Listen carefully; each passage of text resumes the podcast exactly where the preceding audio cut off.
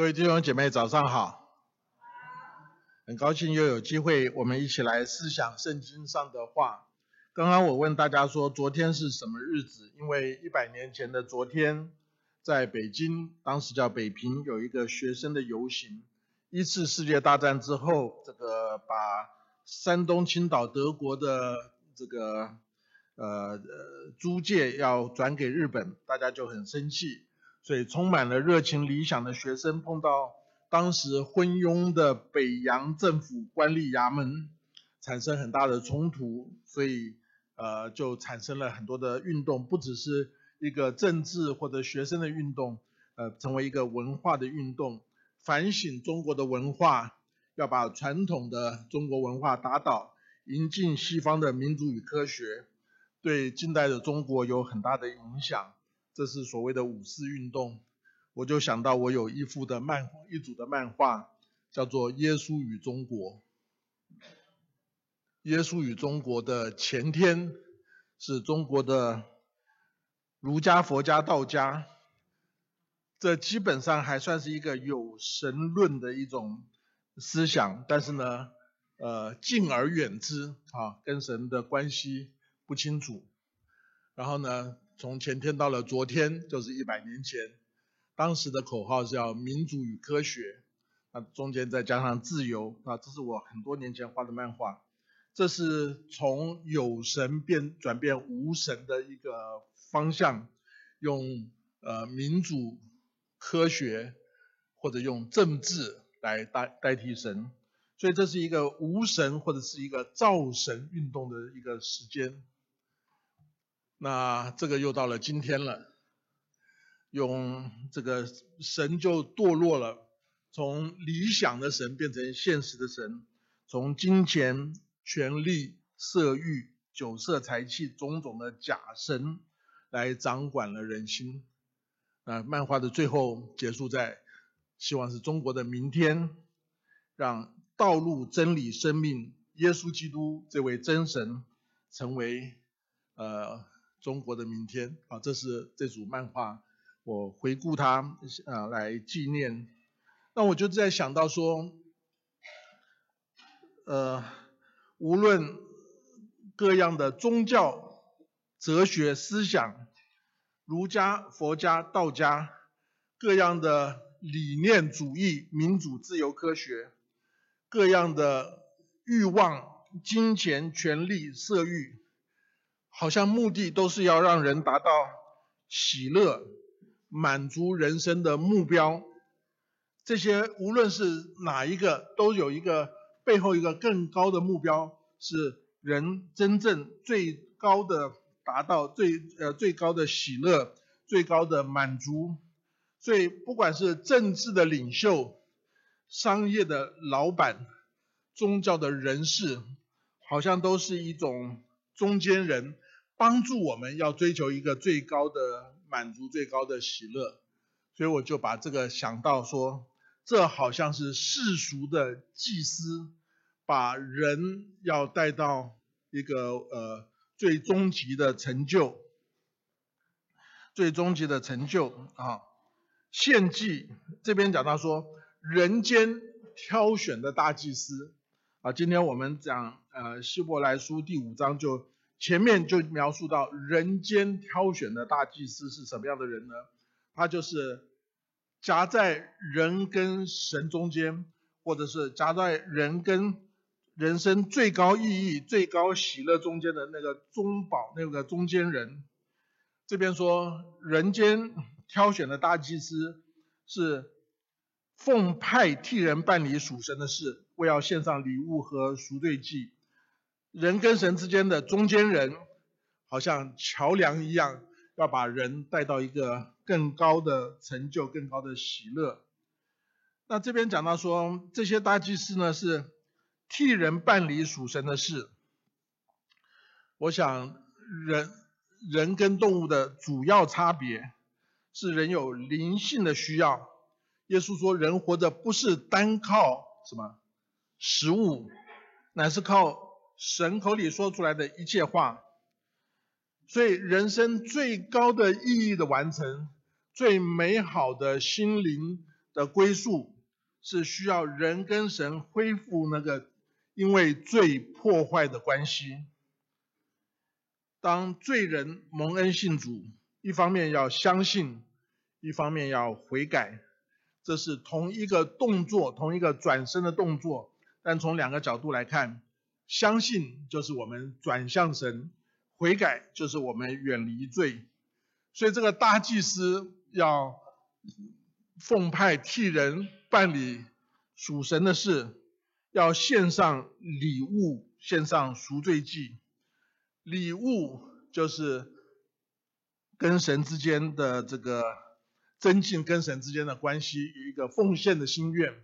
赎罪祭就解决跟神之间的难处，就是我们的罪。这是一个好像家庭关系中间，我们中间有一些弟兄姐妹参加恩爱夫妻营，教导我们怎么样来保持增进夫妻的关系。要做两件事情，一个是要存款，存款的意思就是说增进健康的关系，把那个呃做一些好的事情促进关系；一个是要倒垃圾，啊夫妻或者人际关系中间常常有一些不好的呃影响，那这些东西要把它除掉。所以一个是修补破坏的伤口，好像吃药。一个是增进健康的关系，好像吃食物正常的营养，好，所以这是人间大祭司，他有一个崇高的使命，要给人找到一个最高最呃永久美好的归宿，跟神恢复关系，恢复关系中间就要献上礼物，增进这个关系，好像夫妻关系中间的存款，呃，要除去呃关系里面的。呃，垃圾那些破口、那些伤痕，要要借着赎罪祭、借着悔改来除掉。我们中间有很好几对夫妻，呃，参加了夫妻营，有很大的收获。可是，我想请问，不管你参加过没有，你猜想是不是参加了一次就永远得救？呃，不对，永远恩爱？不是。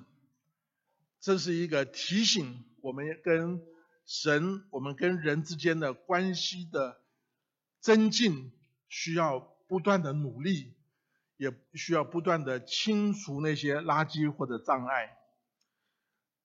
这些祭司，人间挑选的大祭司，要做这样的事情，有这样的使命。可是呢，呃，为什么他能做这些事情呢？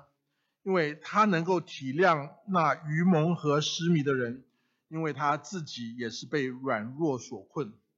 这些大祭司他们一做的使命是崇高的，但他们自己并不是那个呃呃完美无缺的人啊。我想我这个观念在呃呃希伯来书常常提到，我们虽然有神荣耀的形象，但是人犯罪堕落了。失去了神的荣耀，亏缺了神的荣耀，人有七情六欲的缠绕。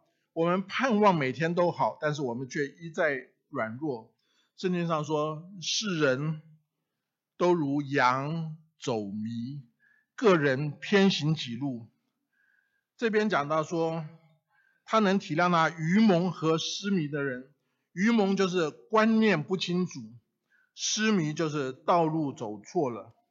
人间设立的大祭司这位中间人，在神和人中间，他应该一方面能够联系神、连接神，呃，他应该圣洁、公义，这样的人才能够站在神面前；一方面，他也要把神的慈爱、怜悯带到人面前，他也要亲近人，他应该把人带到神的面前，让人的罪得到洗干净。让人成为刚强，但是很多时候，当呃人间设立的大祭司把自己都当做在神这边替神说话的时候，却往往成为严厉的审判官，让人不敢亲近。好像一个呃从小身体健康、从来没有生过病的人，他去关心一个生病的人，呃或者他有一个。好朋友，甚至他的配偶常常呃身体不舒服，他不太容易体谅。我记得我们从前的团契有一位弟兄，觉得他太太总是生病，非常不能理解，就说都是你想自己在生病，你不想你就不会那么不舒服。那这个事实上并对对对他们的关系并没有帮助。所以这太呃圣洁、太太没有瑕疵的，一方面不存在，一方面他不容易帮助人。但是呢，如果他自己软弱，他能够与人认同，他自己因为有罪，他可以体会人，但是呢，他软弱的就不配侍奉神。他自己也不敢来侍奉神，好像一个呃在考试功课不好的人，他可以体谅别人的功课不好，但他没有帮助，没有办法帮助别人功课上面能够呃呃变得更好。所以，如果是一个这个祭司是一个圣人，他对罪人就不容易有耐心宽容。如果这个祭司是个罪人，他对罪人可以同情，呃，甚至跟罪人就物以类聚，他没有办法把罪人提升。通常圣人不会假装罪人，常常罪人会假装圣人，就变成圣经里面常常提到的法利赛人，叫做假冒为善。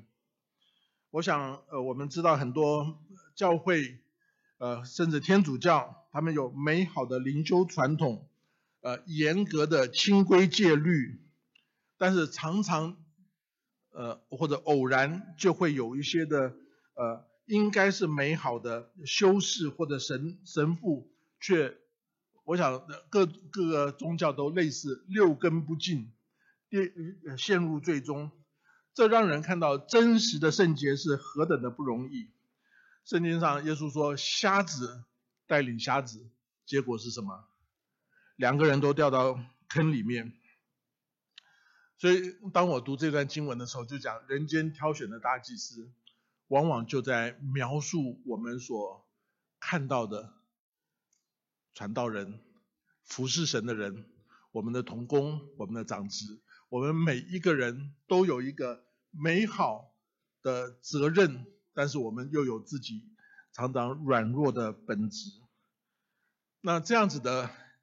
服侍神的人呢，他也要为自己献祭赎罪，因为他也不是完全的人，他要为别人献祭赎罪，好，他理当为百姓和自己赎献祭赎罪。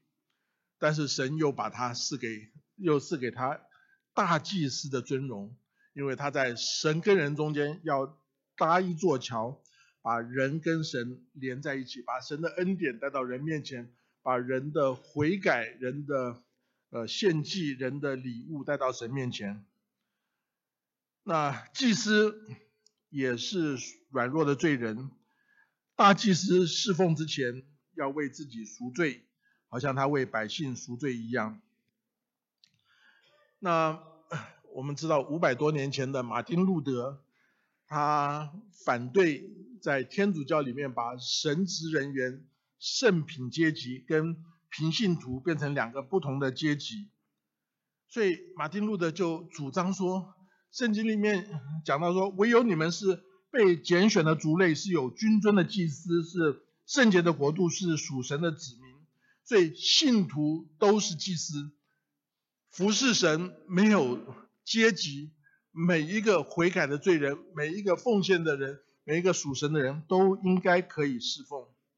这话没有错，但是有的时候会被误用，因为神固然给恩典，呼召所有的信徒成为祭司来侍奉他，但是唯有奉献主权，像刚才的诗歌所说的：“我在这里，请差遣我，洁净自己，委身为神所用的人，神才使用。”圣经上描述，在以色列人出埃及进迦南的时候，要分把地分给这个呃以色列人为业，但是利未人、祭司没有产业，圣经上说神就是他们的产业。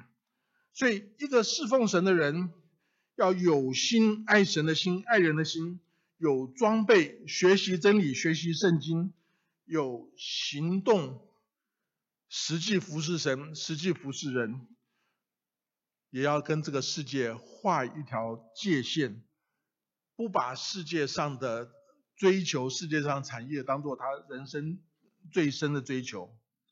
他要有神的呼召，有人的印证，但是呢，神就把神就让这样的人知道，其实不是他自己能，是神选召他，神给他大祭司的尊荣，神给他呃属天的尊荣，服侍神是一件辛苦的事情，但是也是一件荣耀的事情。最近有机会在呃学生团契周二查经，都查到《使徒行传》里面斯提反殉道的故事。我想大家都记得，当时耶路撒冷的教会成长很快，教会里面侍奉上面产生许多的需要，少数的使徒焦头烂额，忙忙不过来，就按了包括斯提凡在内的七位执事。这些执事的资格是什么呢？是要有好名声，要被圣灵充满，要智慧充足。虽然是服侍饭食，但是斯蒂凡的服侍远远超过事务性的饭食。他跟别人传道，他甚至因为传道传耶稣基督的救恩，被人抵挡，以至于殉道。在他离开世界之前，圣经上描述说他的脸面好像天使的脸面，这是一个何等荣耀的景象。当他被石头要打死的时候，他说：“我看见天开了，人子站在父神的右边。这个荣耀来自于耶稣的同在，不是人的荣耀，因为他跟耶稣在一起，耶稣的荣耀就覆盖了他。他的爱心、劳苦、灵性、牺牲，他的侍奉中间就显出神的荣耀。所以这是让我们看到说，人间挑选的大祭司有祭司的责任。”有他的软弱，但神对他还是有呼召。但是希伯来书反复的在讲，基督是超越的，所以这下面就讲到说，基督被立作大祭司，人间挑选的大祭司是立位的支派亚伦的后裔，基督是犹大后后裔，但是是属天是神特别差到世界上道成肉身的这一位神。啊，这是更美的基督，而且我想我们曾经也思想过，整个希伯来书除了彰显这位呃超越的基督之外，希伯来书也讲到在至圣所里面，在至圣所里面就是大祭司的侍奉。基督不是自取荣耀做大祭司，乃是神说你是我的儿子，我今日生你。呃，圣经上又讲的说，你照着麦基喜德的等次，永远为祭司。这边又讲到我们整个基督徒信仰中间非常不容易明白的两个重点。第一个重点就是我们相信的神是三位一体的神。三位一体的神，三位一体这个概念是世界上自然界中间找不到的概念。我们相信的神是独一真神，但是有三个位格。为什么又是三又是一？很多人用各种模式来描述，每个模式都有它的不全的地方。同一位独一真神，本体相同，位格有别，这是人很难明白的，但这是圣经所记载的。道成肉身的耶稣，呃。又是神，完全的神，又是完全的人，这也是人间的思想很难描述的。所以基督徒信仰的最核心这几个观念都有它的呃奥秘性，超过人所能描述。完全的神，完全的人，神跟人之间有无限的差距。怎么可能同时是无限全能的永生神，又是有身体受限制而且会死的人，又成为神与人中间的中保？这是人思想不能明白的地方。我想我们人间的经验呢，一个车子上面如果有两个驾驶，这个车子开的好不好？一个厨房里面有两个大厨。哇，这个厨房就呃呃呃烟火就很茂盛啊。三个无限尊荣的位格是同一位神，有的三一颂里面讲到说圣父、圣子、圣灵同荣同尊一样的，因为无限我们不能分出大小。有的教会把呃圣子降低一点。呃，正统的教会就说，哦，这不对，这不合圣经，你你这样下去就变成异端。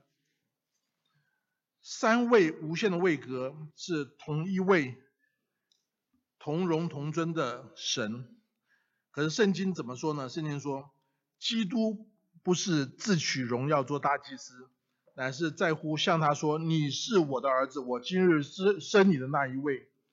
三位一体的真神。圣子第二个位格总是虚己谦卑顺服天父。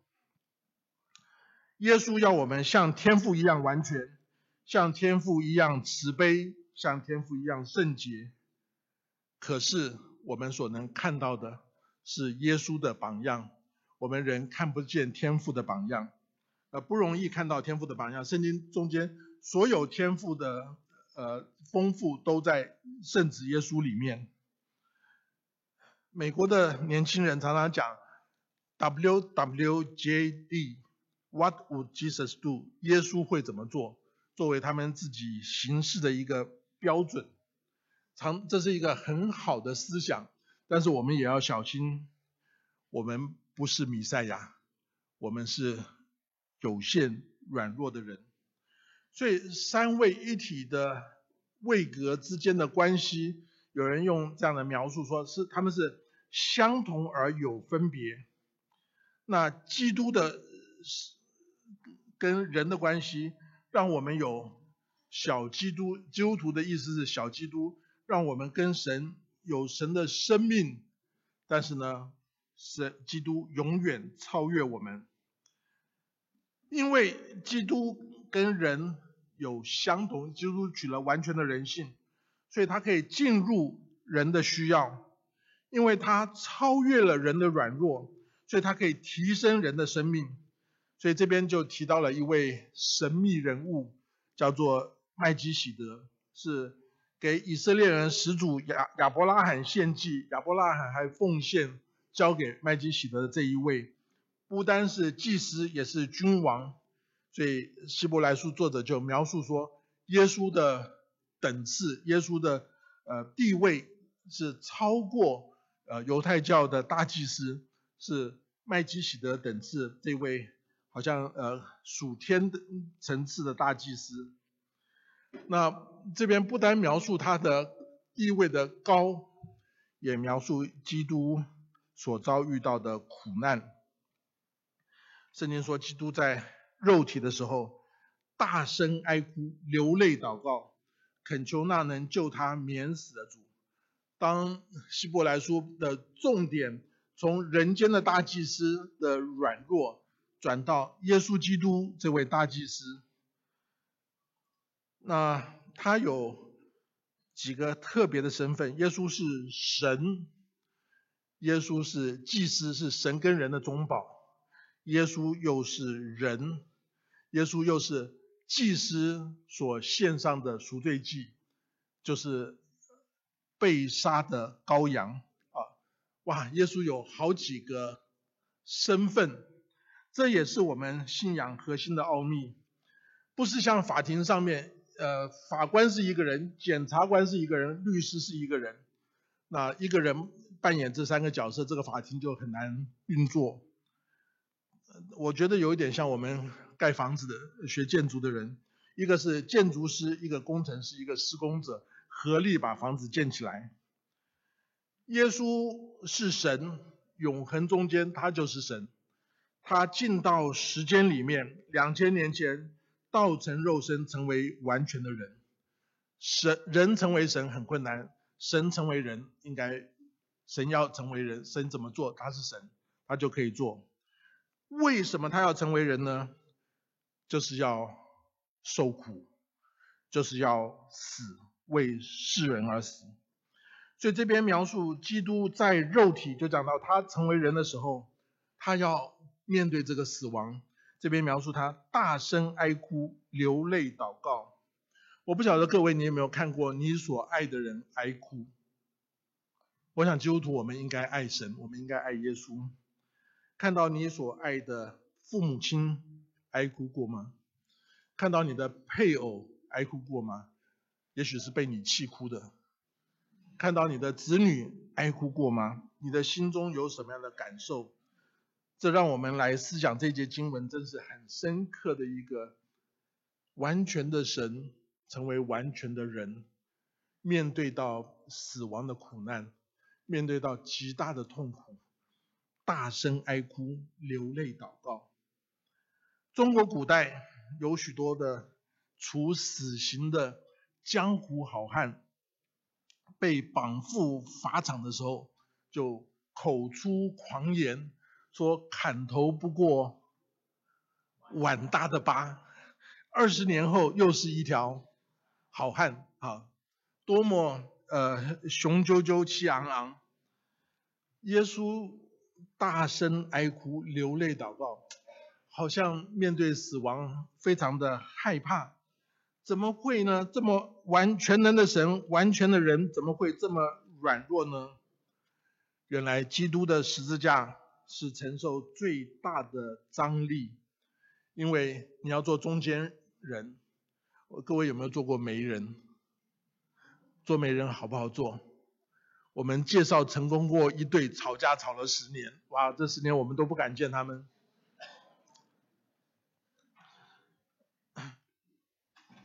这位中间人代罪羔羊大祭司，在圣洁的神跟罪恶的人中间，在光明的国度与黑暗的国度中间，把那个两方面的要拉起来，不是让光明变成黑暗，而是让在黑暗中间的人进入光明，要除去他们的黑暗。这是何等的困难！如果我是神，消灭黑暗、消灭罪人比较简单，拯救罪人麻烦麻烦极了，困难无比，代价沉重。我想大家记得耶稣在克西马尼园的祷告说：“我父啊，倘若可行，叫这杯离开我。”马太福音二十六章三十九节，耶稣一向顺服天父。除非万不得已，完美的人子，永恒的神子，耶稣不会这样祷告。耶稣在十字架上大声呼喊：“我的神，我的神，为什么离弃我？”三位一体真神是所有爱的源头，三个位格就代表了关系，就代表了爱的关系，是所有爱。最强的本源，最强的凝聚力。但是当耶稣在十字架上的时候，好像圣父因着人的罪离弃圣子，这样一个强的力量的结合被拉开的时候，那个痛苦、那个黑暗是人所不能想象的。耶稣在十字架上的牺牲，圣洁的神。掩面不看，担当罪恶的赎罪羊羔，最强的爱被最大的牺牲所切断，这样强烈的撕裂带来无比剧烈身体与灵性的痛苦，是人不能想象的。爱有多深厚，就有多深厚的苦难承担。耶稣恳求那能救他免死的主，就因他的虔诚蒙了应许。他蒙应许是应许除掉那个苦悲吗？不是的，因为耶稣的祷告是说：“不要照我的意思，只要照你的意思。耶稣的祷告蒙到应许是天父的旨意成全。所以这边说，他虽然为儿子，还是因所受的苦难学了顺从，就是这样的意思。所以他既得以完全，耶稣原来不完全吗？这又是一个很不容易明白的问题。耶稣难道不完全，因为经过苦难才完全吗？耶稣不是无限的神吗？从永远到永远，从来没有不完全。可是这个罪恶世界是不完全的，世人远离神，抵挡神，与神分离，就与人生的目的分离，与人生最深最终极的喜乐分离。所以许多人的人生破碎，人间的人际的关系扭曲不完全，因为人与神分离。耶稣被神离弃，耶稣承受了所有人的痛苦，担当了你我的痛苦。他有神性人性，他的神性是永恒的，是完全的。他的人性在时间中间，好像有一个学习成长。顺服、受死、复活的过程，才达到完全。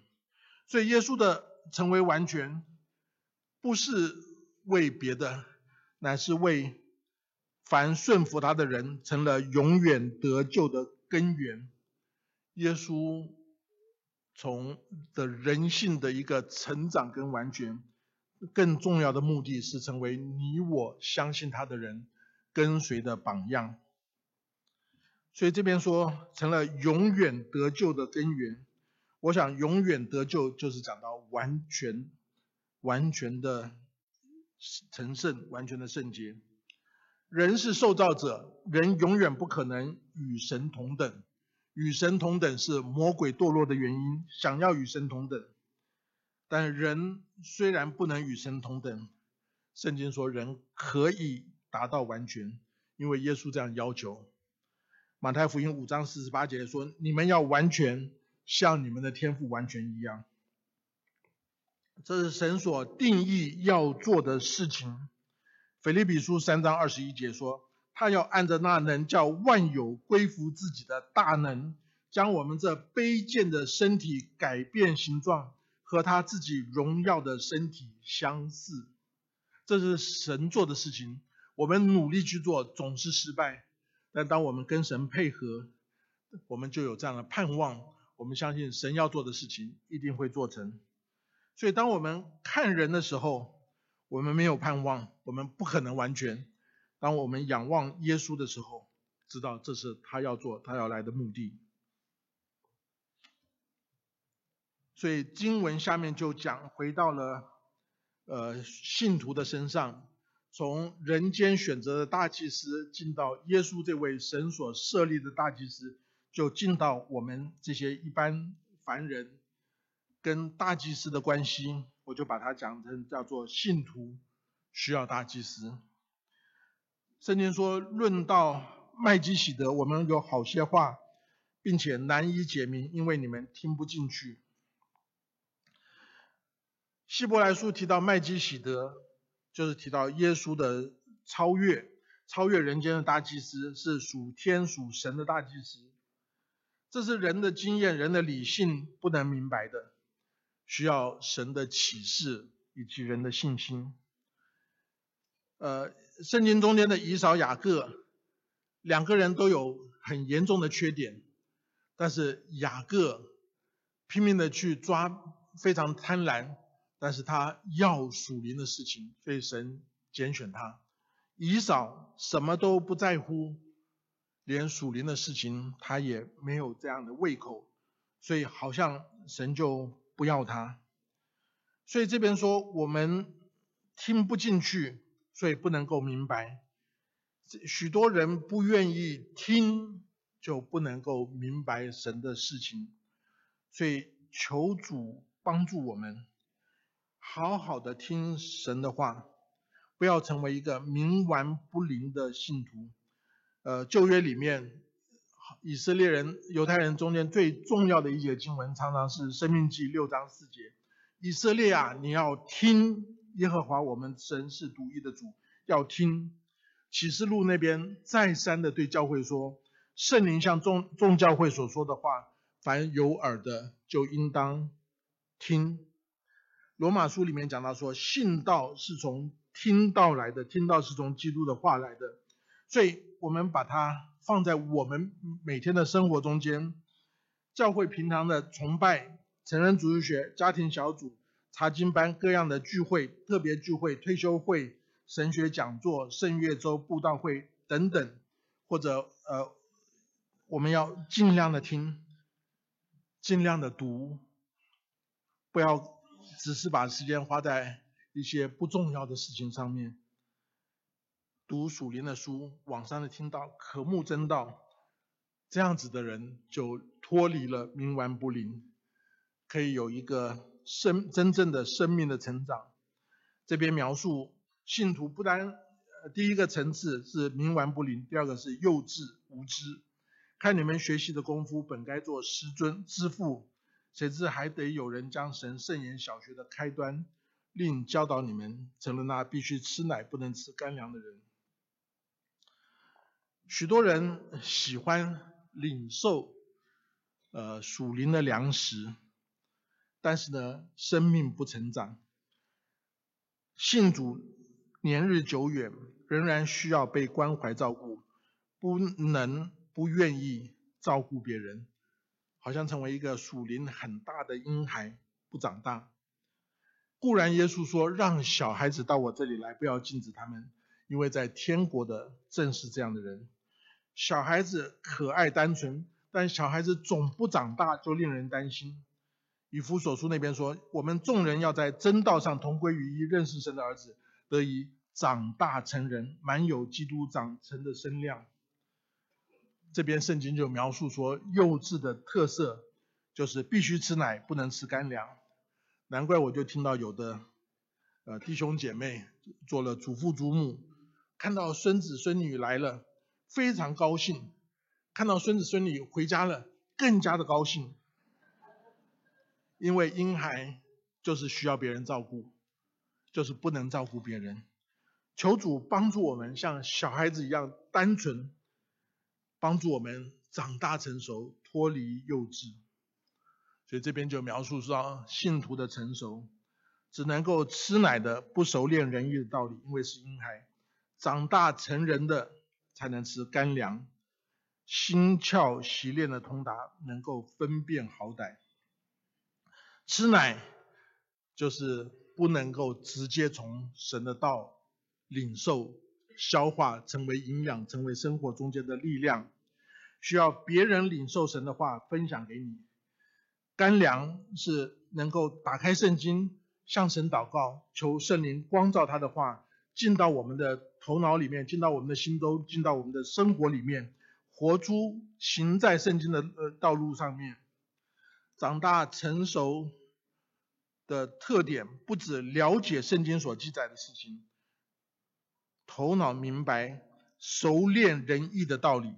这边描述熟练仁义的道理，把这个道理变成生活中间的经验，这个道理变成心中的感情。喜爱真理，不喜欢不义，这个叫做心窍习练的通达。能够在生活中间，因为喜爱神的话，就不从恶人的计谋，不占罪人的道路，不做陷害人的座位，分辨好坏对错，不被似是而非的一些异端邪说所迷迷惑，这个叫做能够分辨好歹。最近有一个连续剧，我没有看啊。那师母叫我特别特别要我讲这这几个字，这个名字叫做《我们与恶的距离》，我不知道多少人看过，有的人在网上有看这个片呢。比起过去的这个宫廷里面的这个三角恋爱、五角恋爱、八角恋爱，很不一样，评价很高。他描述在戏院里面。随机杀人的悲剧，有一个人没有目的、没有动机，就是进了戏院杀了很多的人，然后他就挖掘两年之后，他描述两年之后挖掘了加害者他的家人，描述受害者，描述描述他辩护律师在这个事件的后续中间持续受到的伤害，又展现了电视新闻职场的。理想现实的矛盾层面，那这是台湾的连续剧，所以我就很能体会。我我每次回台湾，如果一直看电视，人就开始 depress。又描述社会对精神一些症状的疾病的歧视跟误解，描述了苦难中间家庭人性的困境，人的无知软弱。彼此伤害，种种的黑暗，外面的伤，环境的恶，里面的病，灵性的罪，纠结不清。那这个作呃剧作家呢，曾经想用巴别塔作为这个剧的名字。巴别塔的意思就是说，变乱的口音，人与人之间不能沟通。每个人站在不同的角色上面，大家都是受害人，大家都在都是加害人，彼此伤害。我想他可能是基督徒。后来我就发现说，哎，这个人真的是基督徒。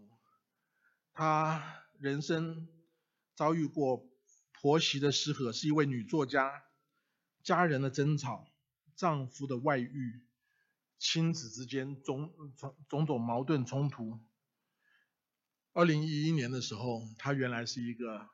民间信仰拜佛的人，有基督徒跟他介绍了，他大概正在家庭婚姻的困境中间，有基督徒跟他介绍信仰，他就信了主。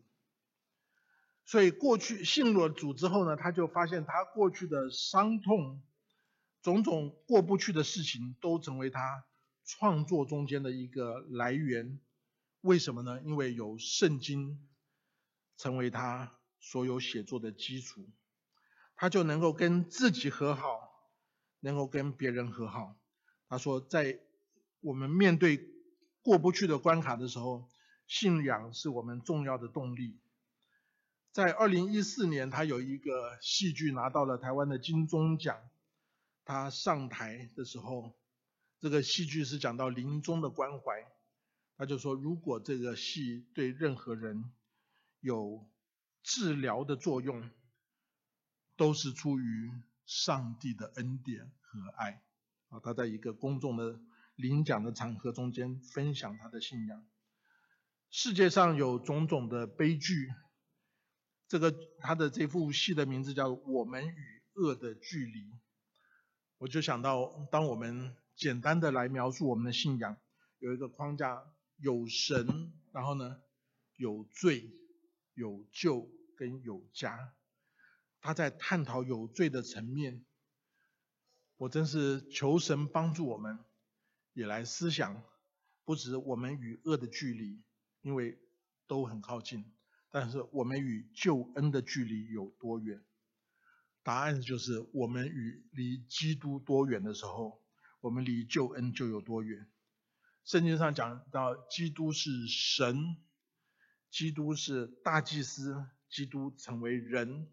基督成为赎罪祭，成为赎罪的羔羊，羔羊代替我们的罪，大祭司代替我们向神献祭，神审判了赦免，求主帮助我们在耶稣的身上看到了整个救恩的图画，也成为我们生命中间所选择的唯一途径。我们一起低头祷告，天父，我们求你保守。让我们在圣经中间看到耶稣，在耶稣的爱里面看到我们应该走的道路跟方向。但愿我们每一个人都把我们的心、把我们的人生献给耶稣。当我们被耶稣得着以后，也求主帮助我们能够委身于耶稣，向别人介绍耶稣，在你的家中，在教会里面参与服侍，使你的名得到荣耀。我们将恭敬的祷告、仰望，奉耶稣基督圣名，阿门。